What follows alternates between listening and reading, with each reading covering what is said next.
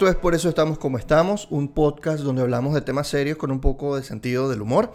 Mi nombre es Ricardo del Búfalo, yo soy su conductor y grabo desde Caracas, Venezuela, en cuarentena desde hace ya más de un mes. Hoy vamos a tener un episodio sobre historia, porque ya yo no quiero hablar nada de la cuarentena ni del virus, nada. Yo quiero hablar de otra cosa y traje a un historiador que yo sigo muchísimo por Twitter he estado leyendo uno de sus libros, eh, su tesis doctoral llamada El Trienio Adeco eh, y las conquistas de la ciudadanía, el doctor Rafael Arraiz Luca. Es un historiador muy didáctico. Ustedes van a aprender muchísimo de historia y es como si le echaran un cuento, como si fuese eh, una fábula. O sea, una cosa muy, muy sencilla de entender, a pesar de que son temas complejos. Hablamos muchísimo, hablamos de parte de su tesis de ese periodo de 1945-1948, que son tres años nada más, pero fue vital para la democracia venezolana. Hablamos de la industria petrolera, desde cómo Venezuela fue un país eh, de los que tuvo mayor crecimiento en la historia mundial durante el siglo XX, entre 1928 y 1978, y cómo pues ahorita la industria petrolera está básicamente por el piso. Entonces, hablamos de, este, este, tema de la, historia económica del país, cómo la industria nacional creció, el parque industrial, eh, hablamos de, historia política, de historia de la ciudadanía, en, en, fin, hablamos de muchísimas cosas que espero que disfruten, que les guste. Este es un episodio, un episodio más para escuchar. Esto es para ponerlo en Spotify o en Apple Podcast o en Anchor, donde sea que lo escuchen. También lo pueden ver eh, pero creo que es más sabroso si uno está escuchando poco a poco, porque siento que uno eh, aprende más cuando está escuchando. No sé, es mi caso. No sé si les pasa a ustedes.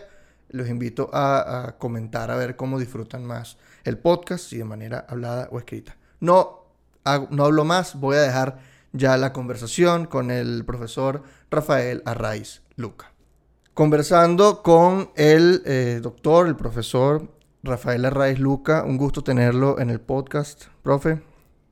No, mucho gusto. El gusto es mío, Ricardo. Eh, bueno, quería conversar con usted varias cosas. Eh, pues en principio quisiera comenzar con eh, su tesis doctoral que trata de la ciudadanía, las conquistas de la ciudadanía en el trienio ADECO, ¿no? en este periodo de 1945 a 1948, del golpe de Medina Angarita al golpe de Carlos Delgado Chalbot a Rómulo Gallegos. Usted, usted dice que en este periodo hubo, bueno, usted sostiene en su tesis que hubo unas grandes conquistas de la ciudadanía. Yo quería que usted nos comentara un poco más de eso. Sé que tiene que ver con el movimiento sindical, con la creación, pues, eh, de, muchos partidos políticos. Se empezó a democratizar eh, el país, pero usted lo ve desde el punto de vista de la ciudadanía, cosa que me llama mucho la atención, porque se suele hablar del punto de vista político nada más. Pero usted habla como la gente que conquistó, las mujeres conquistaron el voto, entre muchas otras razones. Y quería que nos, nos prácticamente nos, pusiera como en contexto de qué va esa, esa tesis y, su visión desde el punto de vista de cómo se democratizó la sociedad. Bueno, a ver, eh, hay que echar un poco la película para atrás y recordar que antes de la creación de las repúblicas, no éramos ciudadanos, éramos súbditos de un rey, éramos súbditos de una casa real, de una monarquía. Cuando se crean las repúblicas y se declaran los derechos del hombre con la Revolución Francesa y con la creación de la República de los Estados Unidos de Norteamérica, cambiamos nuestra condición, pasamos de ser súbditos de un rey a ciudadanos. ¿Qué quiere decir esto? Gente que vive dentro de un Estado moderno, dentro de un Estado nacional, regidos por deberes y derechos dentro de marcos legales y dentro de un pacto social que es una constitución. En ese sentido, en el periodo del 45 al 48, se dio un paso importante hacia adelante en las conquistas de la ciudadanía, porque hasta esa fecha las mujeres no habían podido elegir a gobernantes. La primera vez que las mujeres votan por un presidente de la República, por Rómulo Gallo, fue con base en la Constitución de 1947. Cuando decimos las mujeres, bueno, estamos hablando de la mitad de la población. De modo que no son conchas de ajo, es decir, la mitad de la población no tenía participación política electoral en el pasado en Venezuela y eso se alcanza con las reformas que introduce Acción Democrática en ese periodo del 45 al 48. Además, en ese camino de la consolidación de, de los derechos ciudadanos, es desde el poder que se crea el movimiento sindical venezolano. Esos tres años del gobierno de Betancur y de, y de Gallegos, el ministro del Trabajo es Raúl Leoni, y desde el Ministerio del Trabajo se fundan 13 federaciones sindicales y alrededor de 700 sindicatos. Es un caso extraño y probablemente único en la historia en el que el movimiento sindical se está creando desde el desde Estado. el poder, sí. Desde el poder. Es una casa, lo que ocurre es que ese era el proyecto de acción democrática, que era la creación de una democracia liberal representativa, que era lo que ellos estaban fundando. Y el otro elemento importantísimo era recuperar el voto directo que se había perdido en el siglo XIX en una de esas vueltas. Se lo había eliminado Antonio Guzmán Blanco, después lo recuperó Joaquín Crespo, lo volvió a eliminar Cipriano Castro y hasta 1947 pues no había voto directo. Al no haber voto directo no hay partidos de masas porque el presidente de la República lo eligen unas élites, unas pequeñas oligarquías parlamentarias o regionales, y el pueblo y la ciudadanía no tenía una participación verdaderamente importante. De modo que, más allá de las filiaciones políticas de la gente, lo cierto es que en ese trienio de acción democrática se dieron unos pasos muy importantes en las conquistas de la ciudadanía democrática, de la ciudadanía republicana, que es en la que nosotros creemos, porque nosotros no queremos volver a las monarquías, ni a las dictaduras, ni a las hegemonías, ni al nepotismo, como ocurrir en algunos lugares del mundo, ¿no? Como ocurre también dentro de uno de los poderes de Venezuela, que hay nepotismo, por ejemplo, en la Contraloría. Por ejemplo, y ha ocurrido muchas veces a lo largo de, la historia. Basta ver lo que fue la dictadura del general Gómez, cuando por un periodo los vicepresidentes de la República eran sus hijos. Eso es como que si tuvieses una monarquía hereditaria, ¿no? Tal cual. Profesor, y cuando aterrizamos eso eh, al debate actual o a la discusión actual, eh, podríamos pensar, en primer lugar, bueno, las élites que gobernaban a Venezuela en ese momento, estamos hablando de los años 30 o 40, elegían al presidente de forma indirecta, casi, los elegía después de Gómez, se eligió por el, ejército, ¿cierto? Y casi siempre, bueno, es, hasta Medina Angarita tuvo que ser un militar y un tachirense. De hecho, gran parte del, problema que eh, con, con, el golpe del 45 es que Acción Democrática respaldaba a Escalante, que era tachirense pero era civil, Correcto. Y que al mismo tiempo Medina Angarita pensaba que esta era un buen, una buena transición hacia la democracia. Luego Escalante pierde la cabeza, que es de, las, de los eventos más raros y más trágicos de la historia venezolana, ¿no? Sin duda, sí. Pierde la cabeza, se rompe el acuerdo de acción democrática con Escalante o con el gobierno de Medina Angarita de alguna manera. Ahí eh, entra el, el quiebre. Y está el problema de que Medina Angarita no puede dejar de sucesor a Uslar Pietri, que le dice que usted, Uslar, está preparado, pero como no está chirense ni es militar, pues no lo puedo dejar. Sí. Eh, o sea que el poder, el ser tachirense era importantísimo para seguir la. Claro, pero hay que explicar por qué, Ricardo, porque hay que explicarlo. uno de los problemas centrales del siglo XIX es el caudillismo el país mm, tuvo muchos problemas para progresar en el siglo XIX porque uno de los elementos centrales del Estado moderno, que es el control del territorio, no lo tenía el Ejército Nacional. Quien finalmente alcanza el control del territorio, acaba con los caudillos regionales, es el ejército comandado por Juan Vicente Gómez como vicepresidente de la República, cuando derrota a Manuel Antonio Matos en La Victoria y a Nicolás Rondo en Ciudad Bolívar. Estamos hablando de los años 1902-1903. A partir de allí, el país encuentra una columna vertebral, que es el ejército, porque el ejército le ha resuelto al país uno de los problemas centrales que era el caudillismo. De modo que eh, ellos pasan muchos años, el ejército nacional tachirense, cobrando esos servicios. Y entonces cuando viene la sucesión de, Juan Vicente Gómez, eh, no estaba escrito, pero prácticamente era un hecho que su sucesor iba a ser el ministro de Guerra y Marina, que era Eleazar López Contreras.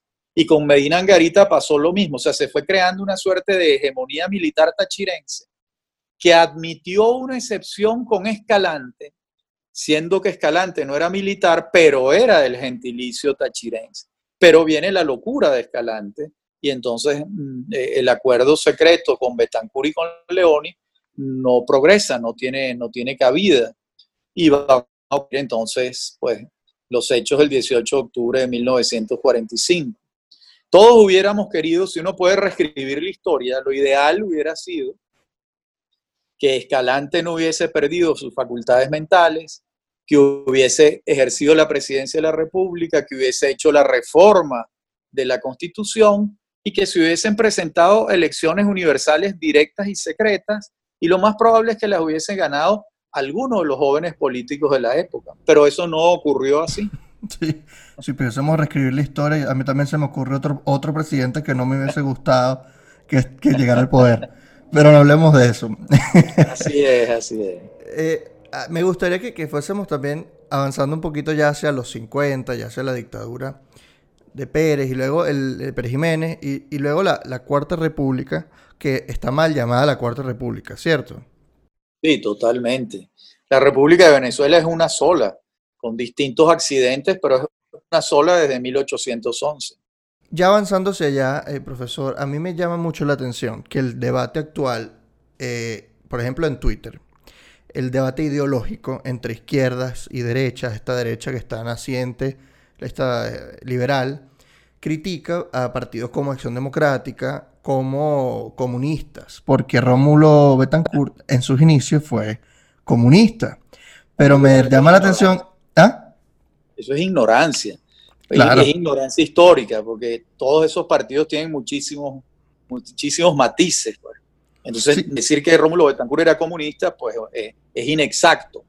Lo fue en la juventud, sí, pero cuando ejerció el poder las dos veces, no actuó como comunista, sino como socialdemócrata, que es una variación de la izquierda, es un momento que nace en Alemania, por cierto, cuando la izquierda le da la mano verdaderamente a la democracia y comienza a, funcionar, a, crecer, a andar la socialdemocracia en el mundo. Y uno de los, de los momentos en América Latina es con el APRA de Víctor Raúl Aya de la Torre y con Acción Democrática de Rómulo Betancourt. Profe, yo quería avanzar hacia el siglo, hacia los años 50, disculpe, y a mí me llama la atención algo que yo no recuerdo dónde, dónde leí o a quién se lo escuché. Que en los años 50, todo esta, este recuerdo, esta nostalgia que hay con Pérez Jiménez, de que él edificó el país y todo lo demás, que ese programa de gobierno de Pérez Jiménez fue el mismo programa del trienio ADECO, el programa de, de, de, construcción de un nuevo país, de nueva infraestructura, y que sencillamente él lo llevó a cabo, pero es algo que estaba pensado desde Acción Democrática o desde la Junta Revolucionaria de Gobierno. ¿Es eso así? No, no exactamente así. La, verdad es que sí hay un, hay, un, hay un plan de crecimiento urbano que surge cuando el trienio ADECO, esa oficina de planeamiento urbano para el caso de Caracas y de otras oficinas y de otras regiones, ciudades del interior, tuvo continuidad. Es decir, hay unos planes que más bien Pérez Jiménez modifica. Por ejemplo, cuando López Contreras se trae un gran urbanista francés, Maurice Rotival, para que diseñe el crecimiento de Caracas. Rotival hace un plan de diseño de crecimiento de la ciudad y comenzó a hacerse de acuerdo con el, con el plan Rotival. Y cuando llega Pérez Jiménez lo cambia totalmente. ¿Por qué lo cambia? Bueno, porque es la de las autopistas, es la era de las avenidas eh, de circulación rápida. El plan de Rotival eran más avenidas estilo París, con pasos peatonales, con semáforos.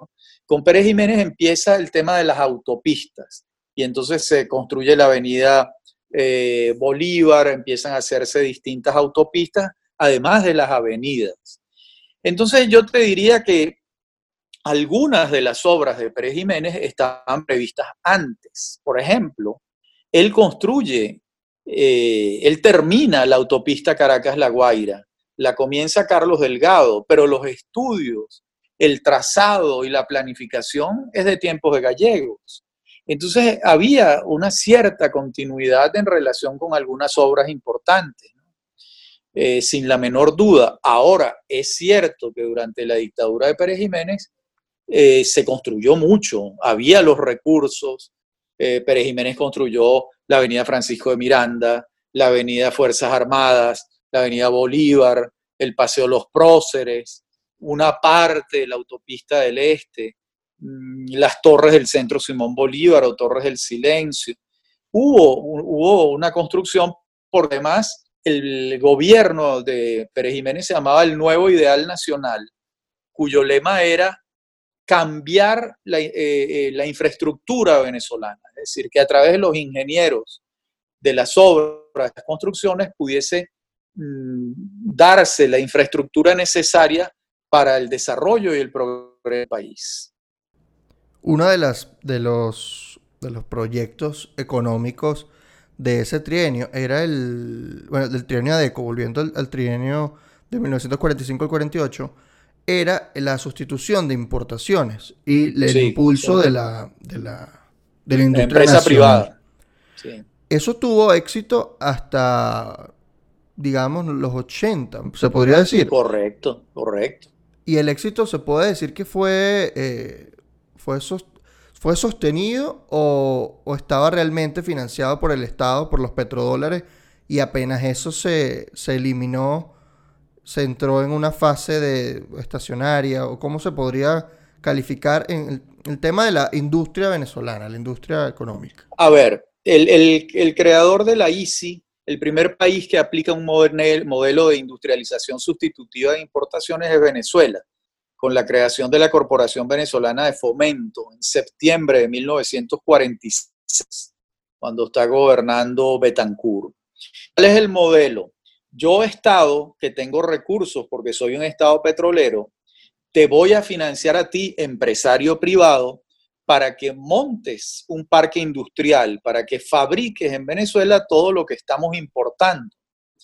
Te voy a dar un crédito, te voy a dar facilidades para los terrenos que necesitas, te voy a dar facilidades tributarias, pagas impuestos durante un tiempo menos, etcétera. Y encima le voy a colocar barreras arancelarias a los productos importados para que no tengas que competir y puedas crecer.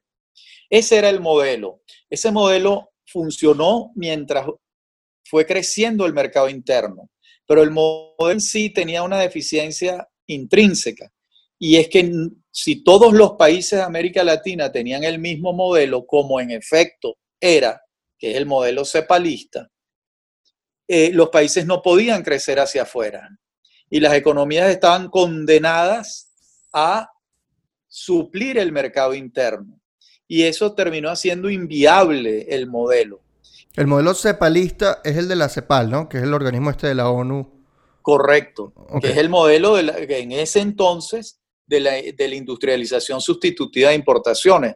Porque la primera experiencia es la venezolana, pero quien le da forma económica es un economista argentino, Raúl Previch, que trabajaba en la CEPAL y a partir allí se llama el modelo eh, cepalista, se le suele llamar de esa manera, que en pocas palabras es eso, el Estado protege a, su a sus industrias privadas para que haya un desarrollo interno de la capacidad de producción.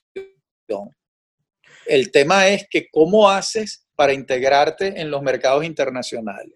Y eso no lo pudo resolver el modelo de la ICI. Fue como la piedra en el zapato que tuvo. Y eso, Hizo imposible que, que, que, se creciera hacia afuera. Te voy a dar un ejemplo. Si tú tienes Easy en, en, Venezuela y tienes Easy en Colombia, eh, no, los productos de Colombia no pueden entrar a Venezuela, los de Venezuela no pueden entrar en Colombia porque están protegidos por barreras arancelarias. Entonces, ¿cómo crece una economía? Solamente creces en el mercado interno. Eso es, eso es inviable a la larga. Y eso fue lo que pasó con la ICI. Por eso es que la valoración de la ICI es compleja, porque durante una etapa funcionó en sus cometidos, pero llegó un momento en que dejó de funcionar. Se estacionó, se quedó estancado. Se estacionó, claro, porque no resolvió desde el principio el tema de la integración económica. Y ahorita es curioso que la tortilla se volteó, que prácticamente producir en Venezuela es muchísimo más caro que importar. O sea, debería haber ya luego una, una, política de sustitución de bodegones, porque está, es difícil. Es difícil para un... bueno, lo que pasa es que eh, hay un decreto de Maduro de hace un año, creo, donde se las importaciones. Eh, e, eso lo tuvo que hacer el gobierno para ayudar a que la escasez se redujera y en efecto la escasez se ha reducido muchísimo. El fenómeno de los bachaqueros se acabó y el, el fenómeno de la escasez en los, en los mercados también, eso, pero eso tiene un costo de otro orden también. Todo, todo en economía es como un cuero seco, resuelves un punto por aquí y se te levanta por allá. Vayámonos un momento a la no la Cuarta República, vamos a llamarlo el periodo democrático del siglo XX. Eh, aquí básicamente en este episodio no lo, esperaba así, pero estamos haciendo como un esbozo de la historia del siglo XX y me parece, me parece necesario porque en el, durante estos 20 años de chavismo nos han dicho que la Cuarta República, o sea, el periodo democrático, ha sido lo peor que le ha pasado a este país. Si yo le pregunto a usted, la, este, ¿el periodo democrático fue lo peor que le ha pasado a este país? ¿Qué me diría No, al contrario. Eh, desde el punto de vista histórico es una etapa prácticamente dorada, con problemas, muchísimos problemas, por supuesto que sí, pero es una etapa de gran crecimiento económico, de gran crecimiento democrático, con muchos problemas, pero en ningún caso es, de las peores etapas que ha tenido Venezuela, todo lo contrario, todo lo contrario, a medida que pasa el tiempo, la gente estudiando ese periodo se va advirtiendo que con todos y los errores que se cometieron, que fueron muchísimos, muchísimos, eh, es un periodo bastante importante de la historia de Venezuela, sin la menor duda. ¿Qué rescataría usted de, ese periodo a grandes rasgos, de la educación, la vivienda, la, eh, la salud, eh, en, supongo en todo se creció, en, todos los sectores. en todos los sectores se creció. Recuerda tú que Venezuela entre 1928 y 1978, en esos 50 años, Venezuela es uno de los países de mayor crecimiento económico en el planeta Tierra. Eh, o sea, en el mundo. Pero ojo, hay que hacer muchos matices. Esto ocurre por la explotación petrolera. No porque los venezolanos seamos una cosa del otro mundo. No, no, porque habían unas empresas extranjeras muy bien calificadas explotando el petróleo venezolano y pagándole impuestos al Estado venezolano. Y el Estado venezolano con esos recursos construía y hacía cosas. Aquí se creció de manera gigantesca en materia educativa. Para que te des una idea, cuando cae la dictadura de Pérez Jiménez en Venezuela hay cinco universidades. Cuando llega al poder Hugo Chávez, 20 años, después, años después, en Venezuela hay 120 universidades. Aquí lo que se construyó en materia de infraestructura durante todos los gobiernos democráticos es asombroso. Autopistas, carreteras, hospitales en todos los estados del país, la tercera central eléctrica del mundo, que es la central de Guri, la central Raúl Leoni, que es como se llamaba. Eh, el metro de Caracas fue un modelo de funcionamiento en todas partes del planeta. Aquí se hicieron muchas cosas muy bien hechas y muchas otras muy mal, muy mal. Y eso fue lo que le fue a abrir camino a una salida como la que escogieron los venezolanos en 1998. ¿Usted cómo calificaría esa salida tan hacia el outsider, hacia el golpista? Eh, mucha gente lo calificó como que, bueno, que este país es caudillista y seguirá haciéndolo y por eso cogieron a un caudillo. ¿Usted lo ve así o usted lo ve como...? No, no, yo no veo tan así. Yo creo que hubo un agotamiento de los partidos políticos. Yo creo que se hicieron reformas muy tarde. Pensamos el programa hablando de las reformas del 89. Esa reforma es muy tardía. Si se hubiese hecho antes, la democracia venezolana hubiese estado más vigorosa. Después yo creo, esto lo he dicho muchas veces, que en la constitución de 1961 se cometió un error grave, que fue permitir la reelección. En un país tan dramáticamente caudillista y personalista como es Venezuela, permitir la reelección presidencial es un error. Entonces, ¿qué ocurría con la constitución del 61? Que permitía la reelección con dos periodos de por medio y un presidente entregaba la presidencia de la República y comenzaba la campaña para 10 años después. Eso fue triturando a las generaciones de relevo en Venezuela, no oxigenó el estamento político, un grupo de, caudillos políticos importantes permaneció demasiado tiempo en el poder y eso lejos de favorecer a la democracia la envejeció, la empobreció. Ese fue un error de la constitución del 61. El día que aquí pueda implementarse un cambio, yo abogo, si seguimos con el sistema presidencialista, por la no reelección absoluta, como es el caso de México. En México solo puede ser presidente en, una oportunidad los seis años que dure la presidencia. Porque es que se nos olvida que los políticos son unos animales de poder de manera innata, con una voracidad extraordinaria. Y si les abren la puerta, los políticos van a tratar de gobernar siempre, siempre, porque el poder es una especie de, de, fuerza verdaderamente extraña. Entonces, eso lo que podemos hacer los ciudadanos para protegernos de esa fuerza es constitucionalmente impedir la reelección de manera absoluta. Claro, en una democracia parlamentaria como son las europeas, es, eh, no, no, no hay una prohibición. Pero claro, las presidencias cambian permanentemente porque mm, cambian las coaliciones parlamentarias. Ahí está el caso de Italia o de España o de Dinamarca, que es un caso eh, paradigmático en muchos sentidos. De modo que, eh, pero eso sería un cambio del sistema político venezolano, de la democracia liberal representativa a la democracia parlamentaria como es en la mayoría de los países de Europa. ¿Eso es posible hacerlo aquí? Yo lo vería muy bien, pero es muy difícil hacerlo. Yo lo ve, a mí me parece, me parece que sería un experimento mm, extraordinario de, de ensayarlo, porque la democracia parlamentaria te obliga a la democracia, tienes que negociar. Si no negocias, no puedes gobernar. Y la negociación es la esencia del sistema democrático.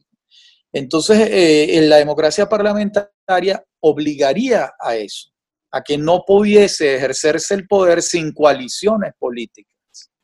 Esto me, entonces, eso es un punto interesante. Yo sé que es un tema de gran envergadura, eh, yo mismo tengo algunas dudas, pero la discusión sobre si eso en Venezuela sería un sistema probable y beneficioso para el país, creo que está sobre la mesa puede ser necesaria, probar algo diferente, ¿no? Pues sí, pues sí. En todo caso, el, poder del Parlamento tiene que ser mayor que el que tiene eh, la democracia venezolana, sin la menor duda. O sea, estoy hablando desde el punto de vista sistémico. Aquí, eh, en tiempos de Carlos Andrés Pérez, por ejemplo, el primer gobierno, en lo que él tiene mayoría eh, absoluta en el Parlamento, pide una ley habilitante y empieza a gobernar con decretos leyes y el Parlamento queda relegado. Eso no le conviene a nadie, a nadie. Eso, eso empezó en ese, es decir, en cambio en las democracias parlamentarias eso es imposible, porque todo tiene que ser negociado dentro del Parlamento, porque del Parlamento es de donde sale el gobierno. Entonces es más trabajoso, pero es más democrático también y los, y los equilibrios y los balances y los congresos se hacen más claros allí. Quizás eso sea necesario para una transición en Venezuela, ¿no? es posible. Y tú me dirás, bueno, pero los Estados Unidos no es así. No, los Estados Unidos no es así, pero el Parlamento norteamericano es poderosísimo. Y el Poder Judicial norteamericano es poderosísimo. Entonces los balances en la sociedad norteamericana son más, más el, juego de poder es más equilibrado. En Venezuela lo que ha ocurrido históricamente es que la sobredimensión del poder ejecutivo es avasallante. Y terminan haciendo lo que les da la gana, con los ingresos petroleros además. Desde el 76 hasta acá, ¿cree que el, petróleo le hizo bien a Venezuela o ya estaba en esa decadencia que ahorita lo que vemos es como el resultado de una decadencia que ya había empezado en esta época, en los 80, ya cuando el, Viernes Negro. No, no, no. Todo esto PDVSA se manejó muy, muy bien como una empresa privada. Llegó a ser la tercera empresa petrolera del mundo. Eso los venezolanos lo hicimos muy bien. La apertura petrolera que comienza en el segundo gobierno de Pérez y termina de hacerse en el segundo gobierno de Caldera con Luis Justi fue correcta, llegó inversión extranjera, eh, Venezuela le abrió las puertas a las transnacionales petroleras y la producción petrolera creció extraordinariamente. Todo eso se hizo muy bien. Todo eso se hizo muy bien. A partir de que llega Chávez al poder, se empieza a nacionalizar, se empiezan a revertir todas las aperturas petroleras, empieza a perder foco PDVSA, deja de ser PDVSA una empresa petrolera y se dedica a una cantidad de tareas distintas. Y sobre todo, se dejaron de hacer las inversiones necesarias para mantener la producción petrolera y para incrementarla. Como no se hicieron esas inversiones, ahora estamos en esos niveles de producción que tiene Venezuela, que son bajísimos. Ah, que no es, no es por el bloqueo que dice mi presidente. No por el bloqueo. no, para nada. Eh, eh, es, por falta de inversión y, por y bueno, por falta de gerencia también, pero sobre todo falta de inversión. Es una cosa de bodega. Si tú tienes una bodega y tú no inviertes en tu bodega, la bodega va a terminar un momento que no te va a rendir beneficios. Tienes que hacer inversiones. Y en Venezuela no se hicieron las inversiones. Y eso también eh, se ve en el resultado de que no hay gasolina y que el país está prácticamente estacionado. Todo el país es un estacionamiento. Es una consecuencia de lo otro, ¿sí? Claro. claro. Por ahí estaba corriendo un meme en Twitter, no sé si lo vio, de, una foto de, Carlos Andrés Pérez diciendo, este es Pérez viéndote pagar el dólar, el, la gasolina a un dólar el litro mientras él te lo aumentó unos poquitos centavos. Y es una foto de, Carlos Andrés Pérez, así como que, ¿quién te manda? ¿Quién te manda? Eh, eso me, me, da, me da risa, pero al mismo tiempo da ganas de llorar este país en el que estamos ahorita, eh, atrapados, que no nos podemos ni mover por un tema, que fue un escándalo en, en, los 80 y ahorita parece que no genera nada, no, no, no es capaz de mover las fibras de políticas del país, eh, al, punto de indignación o algo así, ¿no? Bueno, es que 20 años no han pasado en vano. Eh, el país de... 30 años. ¿eh? es, 30 años, claro. El país del año 89, pues imagínate, son 30 años, como bien dices tú, era otro país, otro país completamente. De modo que, eh, bueno, mientras más se estudia el fenómeno del Caracazo, pareciera que hubo dos factores hubo un, factor social que no podemos desdeñar, pero también al parecer hubo un factor político importante, un factor político que em, manejó de alguna manera la, circunstancia social para que hubiese una suerte de estallido. Y por otro lado, el gobierno de Carlos Andrés Pérez no manejó bien la circunstancia, porque eso no había pasado antes en Venezuela, era un hecho para el que no había respuestas y eh, se enfrentó de una manera desmedida. Es decir, no, no se enfrentó como, como una, un hecho de desorden público que tiene que atenderlo la policía o la Guardia Nacional, sino que fue desbordado las fuerzas del orden y intervino el ejército y allí el ejército no está educado para ese tipo de tareas. El ejército está educado para la guerra, no para la contención del orden público. Y entonces ocurrieron los hechos lamentables que ocurrieron.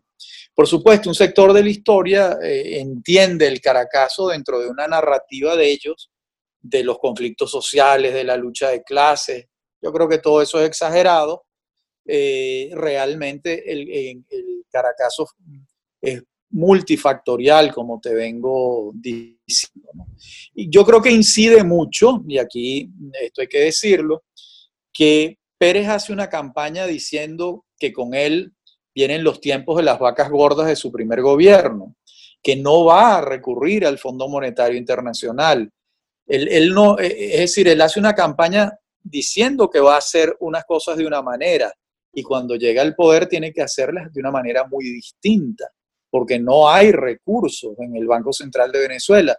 Las reservas internacionales están en el y se requería de créditos del Fondo Monetario Internacional y del Banco Mundial para poder poner a funcionar la economía. Entonces la gente, el electorado que vota por Pérez, también dentro de su falta de información, dice, ya va, yo no voté por esto, yo voté por otra cosa. Y eso también incide en el descontento. Creo que por eso te digo, es un fenómeno multifactorial. Profesor, ya para ir concluyendo, ¿cómo usted ve el futuro eh, en relación a lo que está pasando ahorita? ¿Usted cree que esto puede durar mucho tiempo más? ¿Cree que el chavismo va a durar mucho tiempo más? A ver, yo veo lo siguiente, yo, yo veo que el factor esencial de la vida política venezolana desde 1914 es la producción petrolera. Ese es el epicentro de la vida económica y política venezolana desde hace un siglo. Y ese, ese, ese factor se ha disminuido de 3.500.000 barriles a 640.000 tú venías diciendo que ni siquiera gasolina tenemos.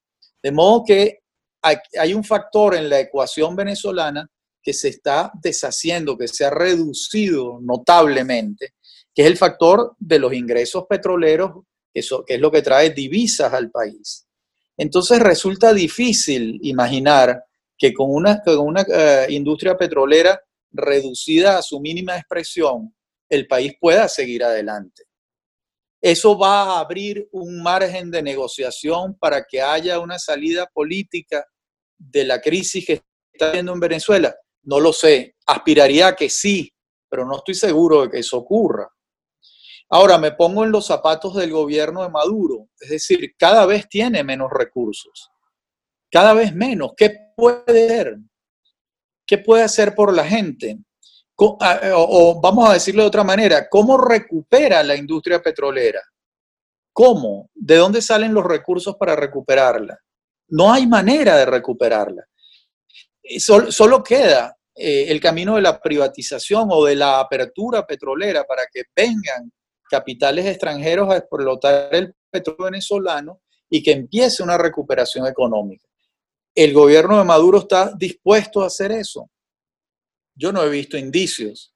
Se ha dicho varias veces que quizás sí, no lo he visto, pero no encuentro otro camino, porque Venezuela recursos propios no tiene para recuperar su propia industria petrolera.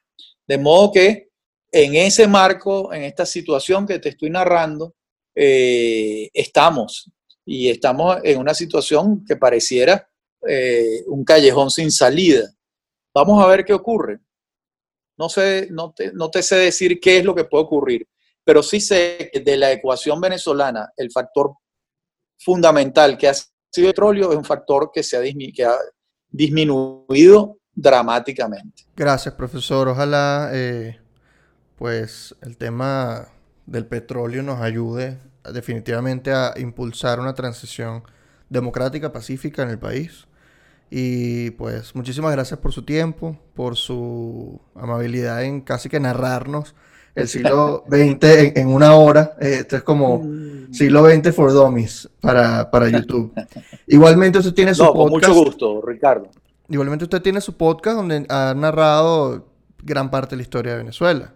Claro que sí, así es, sí. Se llama Venezolano, ¿cierto? Se puede conseguir Venezolano. En, en Spotify y dónde más? en siete plataformas, en Anchor, en Google, en Spotify, en ¿cómo se llama la de Apple? Apple Podcasts. Apple Podcast. Ahí, ella, eso está en siete plataformas. Y ahí hay 200 podcasts.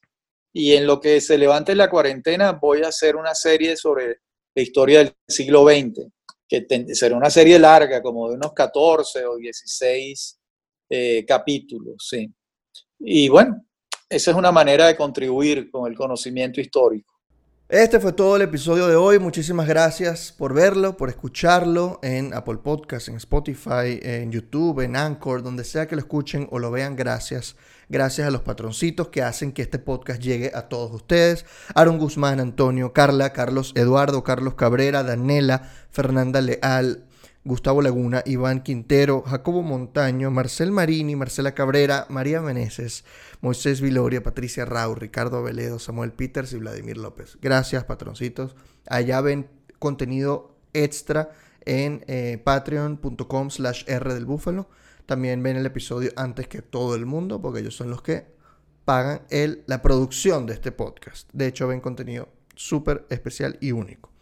Eh, gracias a todos por verlo. Comenten, denle like, sigan al profesor Arraiz Luca en Twitter y en su podcast, que es muy divertido de leer, es, nutritivo, es, es, sabroso escuchar el podcast.